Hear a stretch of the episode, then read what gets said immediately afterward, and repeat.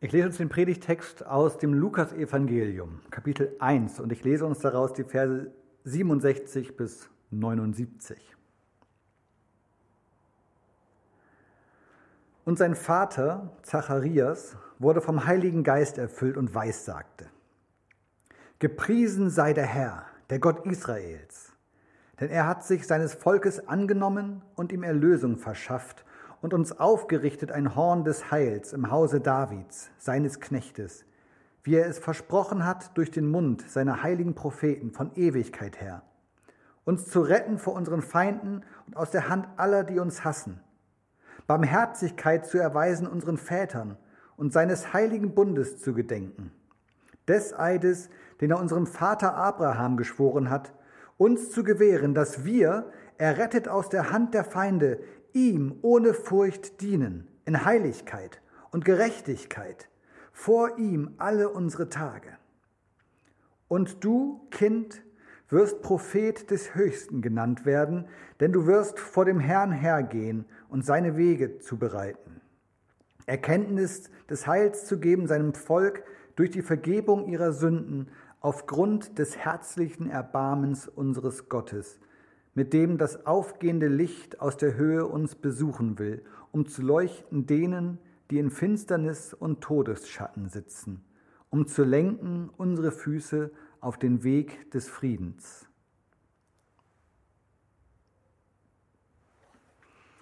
Liebe Geschwister, wenn du nichts Gutes zu sagen hast, dann sag lieber gar nichts. Ich weiß ehrlich gesagt nicht, wo diese Redensart herkommt. Aber ich habe die vor einer Weile mal gehört und äh, fand das interessant, hat mich angesprochen. Und ich musste daran denken, wenn du nichts zu sagen hast, dann sag doch lieber nichts. Äh, bei Zacharias, von dem wir gerade gehört haben, und er hat gerade ziemlich viel gesagt, aber er hat ziemlich wenig gesagt, kurz bevor das hier passiert ist, nämlich exakt gar nichts. Und ich glaube nicht, deswegen, weil er nichts zu sagen gehabt hätte. Warum? Ein bisschen zur Vorgeschichte. Zacharias, von dem wir hier gerade diese Worte gehört haben, der war verheiratet mit Elisabeth. Und das schon seit einer Weile. Die beiden waren älter. Und zwar so alt, ganz genau wissen wir es nicht, aber zumindest alt genug, dass man sagen kann, das Thema Kinder, das ist abgehakt. Da wird nichts mehr. Da hat die Natur inzwischen einen Riegel davor geschoben. Und die hatten auch noch nie Kinder. In der Bibel heißt es, dass die Frau Elisabeth unfruchtbar war. Das ist ein Problem gewesen für die beiden, da haben sie darunter gelitten, denn in dieser Zeit und Kultur waren Kinder ein reicher Schatz, ein Segen Gottes. Wer viele Kinder hatte, der war gesegnet. Und es war ein echtes Leid, keine Kinder zu haben. Zum einen aus diesem Grund, aber auch aus ganz praktischen Gründen. Kinder waren nämlich deine Altersvorsorge, als es noch keine Rente gab. Da warst du darauf angewiesen, wenn du alt bist, wenn du selber nichts mehr leisten kannst für deinen Lebensertrag, dass du jemanden hast, der für dich sorgt. Kinder waren also wichtig, gesellschaftlich, finanziell, aus unterschiedlichen Gründen und vielleicht auch einfach nur, weil man sich das wünscht, weil man Kinder haben will. Und die hatten keine Kinder und die haben darunter gelitten. Und jetzt sind sie also schon alt, das Thema ist abgehakt, vielleicht haben sie schon so ein bisschen sogar ihren Frieden damit gefunden. Und in dieser Situation kommt ein Engel Gottes zu Zacharias und sagt ihm, da wird sich etwas ändern bei euch. Deine Frau wird schwanger werden und du wirst einen Sohn bekommen. Eine wunderbare Zusage für jemanden, ja, der sich so sehr schon immer Kinder gewünscht hat, aber keine bekommen konnte. Wie muss sich Zacharias gefreut haben, diese Zusage zu hören? Allerdings meldet Zacharias auch berechtigte Zweifel an, denn er wusste, da ist eigentlich nichts mehr möglich. Und das sagt er dem Engel auch. Und die Folge davon ist, dass der Engel ihm sagt, weil du mir nicht geglaubt hast oder weil du dem Wort Gottes nicht geglaubt hast, wirst du bis zur Geburt deines Sohnes nicht mehr sprechen können. Du wirst stumm sein. Und jetzt, man könnte sagen, mangelndes Vertrauen in Gott hat ihn also zum Schweigen gebracht. oder so ähnlich. Auf jeden Fall war er jetzt stumm. Ob das fair ist oder nicht, das sei mir dahingestellt, aber es war nun mal so. Und jetzt erleben wir in diesem Text, den wir gehört haben, im Lukas Evangelium, einen ganz schönen Umschwung, was da passiert. Gerade war dieser Mann noch stumm und das jetzt schon seit einer Weile. Und jetzt ist sein Sohn geboren. Das, was er überhaupt gar nicht glauben konnte, nicht für möglich gehalten hätte, dass das passieren könnte, ist tatsächlich eingetreten. Und tatsächlich, ja, er kann auch wieder reden. Und ja, der, der, der gerade noch stumm war, weil er Gott nicht vertraut hat, weil er das nicht geglaubt hat, dass das passieren könnte, was der Engel Gottes ihm gesagt hat, der Gott nicht genug zugetraut hat, müsste man vielleicht mal besser sagen, weil eigentlich war er ein frommer Mann, aber das hat er sich nun mal nicht vorstellen können, der sagt jetzt das hier. Der nutzt seine allerersten Worte, um das hier zu sagen. Was für ein Lobgesang auf Gott das ist, den wir hier von ihm hören wie sehr Gott gepriesen wird, wie in was für großen Worten er von Gott spricht. Zuerst ein Zweifler, der glaubt, na, das kann ich mir nicht vorstellen, dass Gott auf diese Art und Weise handelt. Und jetzt werden hier aber wirklich die großen Geschütze aufgefahren in der Art und Weise, wie er von Gott spricht. Ein Riesenbogen wird gespannt von dem jetzigen Geschehen, wo er gerade mittendrin ist. Da geht es zuerst um die Propheten. Da denken wir, wenn wir von Propheten sprechen, gut und gerne 500, äh, 600 Jahre zurück, als die aktiv waren und in der, die Zeit, in der die, die gelebt haben. Und das waren Zeiten der Unterdrückung, das waren Zeiten, als das Volk Israel nicht frei war, sondern wo sie bedrängt waren von militärischen Großmächten, die Israel zu ihrem Spielball gemacht haben, die sie unterworfen haben, die sie in Gefangenschaft geführt haben. Und wo Israel gemerkt hat, wir sind zu klein, wir sind zu unbedeutend, wir haben zwar unseren Gott, aber wir sind trotzdem hier in großer Not. Und in dieser Zeit haben die Propheten dem Volk das Wort Gottes ausgerichtet, um ja, ihnen in dieser Zeit Trost und Beistand und, äh, und auch Zurechtweisung zukommen zu lassen. Sie erleben Unfreiheit, sie erleben die großen Fragen, die man so erleben kann als ganzes Land, wenn man so etwas erlebt. Wie geht es mit uns weiter? Für sie in dieser Zeit, 500, 600 Jahre vor Christus, heißt es auch, ist es auch immer eine Frage nach Gott. Glauben wir überhaupt an den richtigen Gott, wenn Heiden, also Menschen, die an einen anderen Gott glauben, wenn die jetzt über uns siegen? Haben die vielleicht den richtigen Gott? Also echte Krisen, die sie be bewegen auf ganz unterschiedliche Art und Weise. Und diese Propheten werden jetzt aufgerufen, denn in dieser Situation hat Gott den Leuten ja schon Gutes zu sagen gehabt. In, äh, Zacharias zitiert es hier und, und, und erinnert daran an diesen Bund, äh, den die Propheten weitergegeben haben, äh, wo es heißt, Gott wird uns retten vor unseren Feinden und aus der Hand aller, die uns hassen. Also genau das Problem, was sie haben, nämlich Feinde und Leute, die sie hassen und, und leider stärker sind als sie. Und Gott sagt, und vor denen werde ich euch retten. Und Zacharias wiederum sagt jetzt, denkt an das, was die Propheten gesagt haben. Jetzt tut Gott das. Genau jetzt tut er das. Also eine Situation übrigens, die die Juden in dieser Zeit auch richtig gut nachempfinden konnten, also zur Zeit Jesu, denn die erleben ja immer noch genau das Gleiche. Auch die erleben Fremdherrschaft. Die erleben nämlich gerade die Römer, die da am Drücker sind und das Sagen haben. Also schon eine gewichtige Erinnerung an das Wort der Propheten hier von Zacharias. Und er spannt den Bogen aber noch weiter und spricht dann sogar noch von dem Urvater von Abraham, der Stammvater des Volkes sozusagen, der ja auch eine bewegte Lebensgeschichte gehabt hat, der als Heimatloser umhergezogen ist, der schauen musste, wo er gut leben kann, dass er mit seinen Nachbarn gut klarkommt, weil er kein Land sein eigen nennen konnte zunächst, der auch immer wieder Krisen zu bestehen gehabt hat in, in seinem Leben und einen absolut langen Großteil seines Lebens ein Wartender war.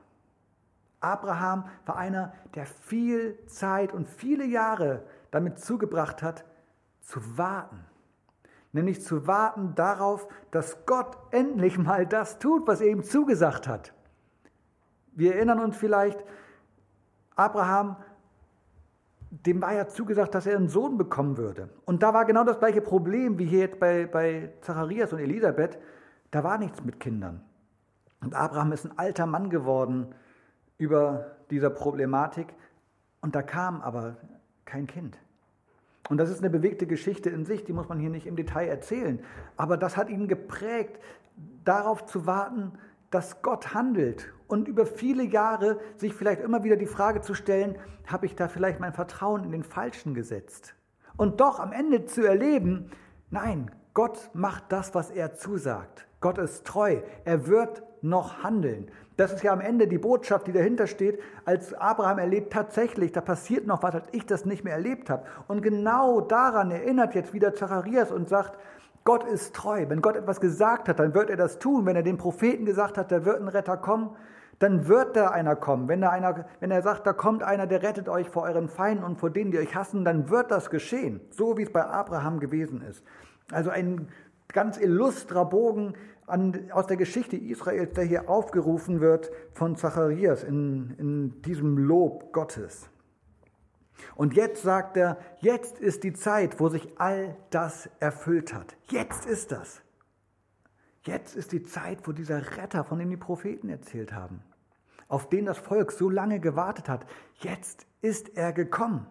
Gott hat tatsächlich genau so, wie Abraham das als alter Mann erlebt hat, so erleben sie jetzt, das Volk Israel, dass Gott jetzt eingreift und endlich das tut, dass das Warten endlich vorbei ist. Und noch dazu, Zacharias selber spielt in dieser ganzen Geschichte sogar noch eine Rolle, nämlich als Vater von dem, von Johannes, der später einmal Prophet des Höchsten genannt werden würde. Johannes, wir würden ihn später kennen als Johannes den Täufer. Er sollte dieser Prophet sein. Er ist also der, der dem Volk erzählen soll von diesem Morgenglanz, von diesem Morgenstern, also von dem, was so am, am Horizont aufglimmt, was man sehen kann, was so das Zeichen dafür ist, die Nacht geht vorüber und ein Tag wird anbrechen. Es wird wieder hell werden. Die Zeit der Kälte, des Nichtsehens, die Zeit der Bedrohung, das ist vorbei, ein Tag beginnt. Und von diesem Morgenstern, von diesem Morgenglanz sollte Johannes, der das nicht selber ist, aber er sollte davon berichten, jetzt ist es soweit. Das ist natürlich Jesus, von dem die Rede ist. Ja? Und davon sollte Johannes also erzählen. Jetzt ist dieser Morgenstern da. Und darum kann Zacharias so begeistert mit diesen großen Worten vom Handeln Gottes sprechen, weil er sagen kann, Gott ist treu. Tatsächlich, wir haben das erlebt. Gott hält seinen Bund. Er ist bei denen, die zu ihm gehören. Er lässt sie nicht allein. Und jetzt hat aber diese ganze Geschichte ein klitzekleinen Schönheitsfehler. In dem Augenblick, als Zacharias all das hier erzählt, da ist dieser Morgenglanz noch gar nicht da. Da ist kein Morgenstern am Himmel. Da ist noch kein Kind geboren in Bethlehem. Da ist noch nicht heilige Nacht gewesen oder irgendwas oder irgendwelche Hirten auf dem Felde oder was auch immer wir so zu erwarten zu Weihnachten. Auf Jesus, um den es geht, muss noch gewartet werden. Man könnte sagen, Zacharias ist mitten im Advent. Und wie lange würde dieser Advent noch dauern? Wann würde tatsächlich jetzt das passieren, wovon er spricht? Also so ganz sicher wird er das nicht sagen können, wird er nicht ganz genau gewusst haben, aber wahrscheinlich wird er eigentlich doch gewusst haben, so das ein oder andere Türchen wird er noch öffnen müssen, bevor endlich das passiert, wovon er spricht. Und doch spricht er davon, dass Gott gehandelt hat, im Perfekt, als sei es gewesen. Aber ist das wirklich ein Schönheitsfehler? Ist das ein Fehler, der hier unterlaufen ist? Ich sage nein. Ich sage vielmehr, obwohl Zacharias noch in der Erwartung lebt, und er weiß das auch, er ist nicht blöd, der weiß ja, das muss noch passieren. Das, da wird noch etwas geschehen. Es ist noch nicht abgeschlossen, es ist noch nicht fertig. Da muss Gott schon noch irgendwie noch mal ran. Und trotzdem kann er schon von diesem Handeln Gottes reden, als sei es schon passiert in der Vergangenheitsform, im Perfekt, weil er sagt, das steht fest. Daran ist nichts mehr zu rütteln. Vergangenheit, perfekt ist das, was wir nicht mehr machen können. Wir können die Zukunft verändern, indem wir entscheiden, was wir machen, ob wir rausgehen oder nicht, ob wir im Bett liegen bleiben oder nicht, was wir essen oder nicht. Auf diese Art und Weise können wir Dinge beeinflussen. Aber das, was gewesen ist, da ist nichts mehr dran zu machen. Und in dieser Form spricht er von dem, was er hier über Gott aussagt, weil er sagt, das steht so fest. Auch wenn das jetzt noch nicht passiert ist, da ist nichts mehr dran zu rütteln. Das wird passieren. Der Zweifler, der er einmal gewesen ist, was dazu geführt hat, dass er stumm war, dass er nicht mehr reden konnte. Wenn du nichts zu sagen hast, was Gutes, dann sag vielleicht nichts. Dieser Zweifler, der hat erlebt, Gott kann was. Und zwar viel mehr, als ich mir vorstellen konnte. Und das war ein frommer Mann, Zacharias. Der, der wird schon eine Ahnung davon gehabt haben, dass Gott einer ist, der tatsächlich auch was tut. Das war ein religiöser Mensch. Der war sogar Tempeldiener. Ja, also der, der hat sicherlich das ein oder andere Mal schon sowas von Gott gehört. Also schon jemand, der irgendwie nicht ganz weit weg ist, aber trotzdem hat er noch diesen gewissen Zweifel gehabt und hat jetzt in seinem Alter noch, nachdem er schon lange im Glauben vielleicht gestanden hat, erlebt, Gott kann viel mehr als das, was er ihm zugetraut hat. Da geht noch mehr, da passiert noch was. Er, der Zweifler, wurde nochmal richtig überzeugt. Und weil diese Ankündigung der Geburt des eigenen Sohnes von Johannes, der ja jetzt gerade geboren ist, von dem Engel angekündigt war, in Verbindung damit, dass der Retter Israels kommen würde, steht für ihn völlig fest, das eine hat sich erfüllt, ich habe den Sohn bekommen, den ich mir immer gewünscht habe. Ich habe gar keinen Zweifel daran, dass Gott auch all das andere tut, was er zugesagt hat. Das steht fest. Kein Zweifel mehr, der Retter wird kommen. Er lebt im Advent, in, den, in der Erwartung, da muss noch was passieren. Und das ist noch nicht da. Ich lebe jetzt in dieser Zeit und da ist es noch nicht da. Aber er lebt in dieser festen Überzeugung, Gott steht zu dem, was er gesagt hat. Der Retter wird kommen. Wie die Propheten das gesagt haben. Wie wir alle seit Jahren und Jahrhunderten darauf warten aber andererseits dann wiederum doch ein bisschen anders. Er spricht ja davon, was Johannes dem Volk sagen wird und sagt, Erkenntnis des Heils soll er geben seinem Volk, nämlich das Heil, das zu ihnen kommt durch die Vergebung ihrer Sünden. Also er, er sagt schon, da kommt der Retter, Jesus, der kommen wird. Das ist der Retter, der das Heil bringt, der rettet, der genau das tut. Und zwar, indem er ihnen die Sünden vergibt. Also nochmal ich glaube, er wird das nicht so gewusst haben zu seiner Zeit, aber es würde eine andere Rettung sein, als das das Volk Israel eigentlich erlebt hat. Nicht der Retter, der die militärische Befreiung verursacht, der als großer König auftritt, eine Armee hinter sich schart und das römische Reich fortdrängt aus Israel. Dieser Retter würde es nicht werden. Aber ein Retter, der die Menschen persönlich erreichen will in ihrem Herzen der in den Menschen etwas auslösen wird, das ihr Leben verändert. Der, indem er ihnen sagt, deine Schuld ist dir vergeben, es gibt nichts, was irgendwie zwischen dir und Gott ist. Indem er dadurch ihre Leben so verändert, dass sich dann wiederum auch diese Welt verändern wird. Durch die, die sich Gott zuwenden. Also eine ganz andere Art der Rettung viel kleinteiliger könnte man sagen. Und das wird passieren mit all denen, die erkennen, dass der Bund Gottes, seine Treue, dass er den Menschen zur Seite stehen will, wie er es zugesagt hat, dass dieser Bund Gottes zwei Seiten hat. Auch das kommt hier bei uns im Text vor. Ich lese uns das nochmal in Vers 74. Da heißt es, dass wir errettet aus der Hand der Feinde, das ist dieser Bund, den Gott mit Abraham geschlossen hat, dass wir errettet aus der Hand der Feinde ihm ohne Furcht dienen, in Heiligkeit und Gerechtigkeit vor ihm alle unsere Tage. Das ist auch Teil des Bundes. Gott ist treu, er steht zu uns, er sagt uns Menschen, ich bin an eurer Seite, ich bin für euch, ich will euer Gott sein, ich will, dass ihr mit mir lebt. Und daraus folgt nämlich was. Daraus folgt, dass Menschen, die zu diesem Bund gehören, ihr Leben entsprechend führen. Das ist Teil dieses Bundes. Gott will die Welt verändern. Gott will handeln in der Welt. Er will sie nicht so lassen, wie sie ist, weil er sagt, so ist es nicht gut. Er hat sie gut gemacht, aber das, was inzwischen daraus geworden ist, durch unterschiedlichste Dinge und wie Menschen miteinander umgehen, sind schlechte Sachen und schlimme Sachen entstanden. Und Gott will, dass es anders wird und er will dafür Menschen gebrauchen.